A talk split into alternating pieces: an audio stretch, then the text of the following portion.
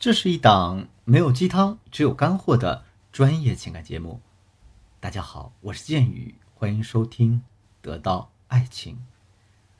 在上节课，我给大家讲了高情商的第三个进阶，学会给别人找麻烦的上半部分。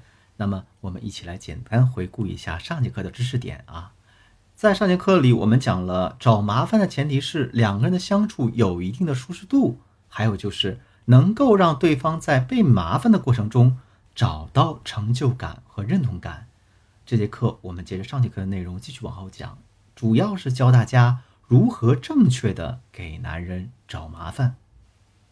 我呢，先来给大家分享一个使用在挽回婚姻，尤其是适用于大家有了孩子的婚姻挽回的这样一个例子。比如说，你可以利用孩子去给他找麻烦。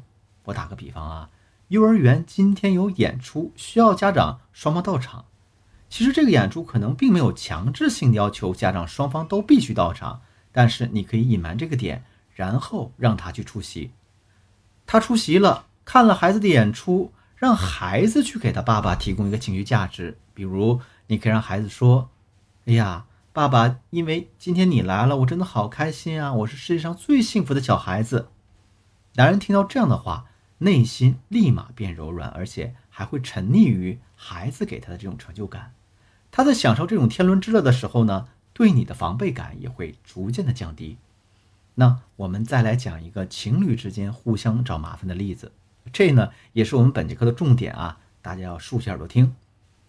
情侣之间呢，我们要把真麻烦和假麻烦混在一起，相互交织的找，这样才能做到以真乱假，以假乱真。才会让男人摸不透你，从而不停的引导男人对你进行一个情感上的投资。那大家一听，是不是对这个真麻烦和假麻烦感到挺疑惑的呢？没关系啊，别着急，我慢慢给你讲。我先来说一下什么是假麻烦。假麻烦很好找，啊，大家发个嗲呀，撒个娇就可以找出来。我给大家举个例子啊，你今天做了饭。你给他撒个娇，哎呀，人家今天好累哟，做饭做累了，都拿不动筷子了，你喂喂人家嘛。这就是一个很明显的假麻烦，因为没有谁会相信啊，你做了顿饭就会累得连一副筷子都拿不动。而此时此刻呢，男人是愿意满足你这种假麻烦的，哎，就喂你吃一筷子饭嘛。当然也会有例外，比如此时此刻他心情特别不好，比如嗯，他马上要赶飞机。他就不会满足你这种要求。当我们找了假麻烦之后，对方心情可能还不错，我们就可以给他提供一个情绪价值。接下来就要再给他找一个真麻烦了。当他喂你吃完饭，你就可以说：“哎呀，亲爱的，你喂的饭最香了，我真的好开心啊！那如果今天晚上能够再吃上一个披萨当零食，那就太开心了。嗯，你给我买个榴莲味的怎么样啊？这个披萨。”就是一个真麻烦，大家懂了没有？我们一定要学会使用假麻烦和真麻烦混起来用，让男人摸不透你，然后循序渐进的引导他对你进行情感上的投资。大家是否还记得我在之前的课讲的那个为了找男朋友麻烦，哦，sorry，为了找前男朋友麻烦，在三个月搬了四次家的学员吗？他一上来就提出自己的真麻烦，让男人去帮他搬家。那我们站在男人的角度思考一下，人家为什么要花费那么大力气在你身上啊？人家帮你搬了家，能得到什么好处呢？什么好处都得不到，一点成就感都尝不到，那他为什么要帮你搬家呢？因此，大家一定要记住，先去找假麻烦，通过假麻烦给对方一个正向的暗示，然后再去找真麻烦。这个麻烦呢，要随着你们感情的升温。日益增大，直到最后把呢找麻烦变成两个一种共谋的习惯，什么意思？我再大家举个例子，假如说你正在经营的你一个小事业，在事业刚刚起步的时候，一点眉目都没有，甚至你爸妈可能嘲笑你一定做不起来，那你觉得这个时候男人会给你投资吗？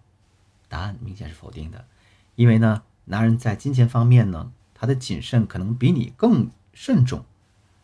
当你的事业有些眉目的时候，哎，这事业有点小成就的时候，你就可以去给他找麻烦了。首先还是要给他找一个假麻烦，比如你向他请教：“哎呀，亲爱的，你眼睛最毒了，可以帮我看看我招聘的那几个人吗，我不知道挑哪个呢。然后他说挑哪个你就挑哪个，还可以顺便问问他，你这么做是为什么呀？但前提是呢，你给他的这几个候选人都是你比较满意的啊。这样的话，他选哪个其实都无所谓。反正招来之后呢，你接下来要是给他一个成就感，比如你可以这样说：“哎呀，亲爱的，你帮我选的那个人太好了，他帮我搞了一个非常大的 case 啊，天呐，真棒！没有你我怎么办呢？”紧接着你就可以给他再找一个真麻烦了，比如说你可以这样讲。亲爱的，你可不可以帮人家一个忙啊？我想认识一下那个叫什么什么总，哎，帮我介绍一下嘛，人家不会给你丢人的。然后你就可以把你的字母 A、B、C、D 列清楚啊，这个投资呢会有哪些收益？那如果你帮了我，男人能获出什么好处呢？当他真的去为你铺这些人脉啊，当你们真的在一起赚钱的时候，这个共谋就达成了。而且啊，如果你们一起赚了一百万，你可以拿出十万块钱，请他旅个游啊，送他一件奢侈品啊，并且告诉他：“哎呀，没有你，人家哪会有这么大的成就呀？”谢谢你。当然啊，大家在千万千万不要把你这个找麻烦变成哎需求感的一种单方向的暴露和一种托付心态的增强。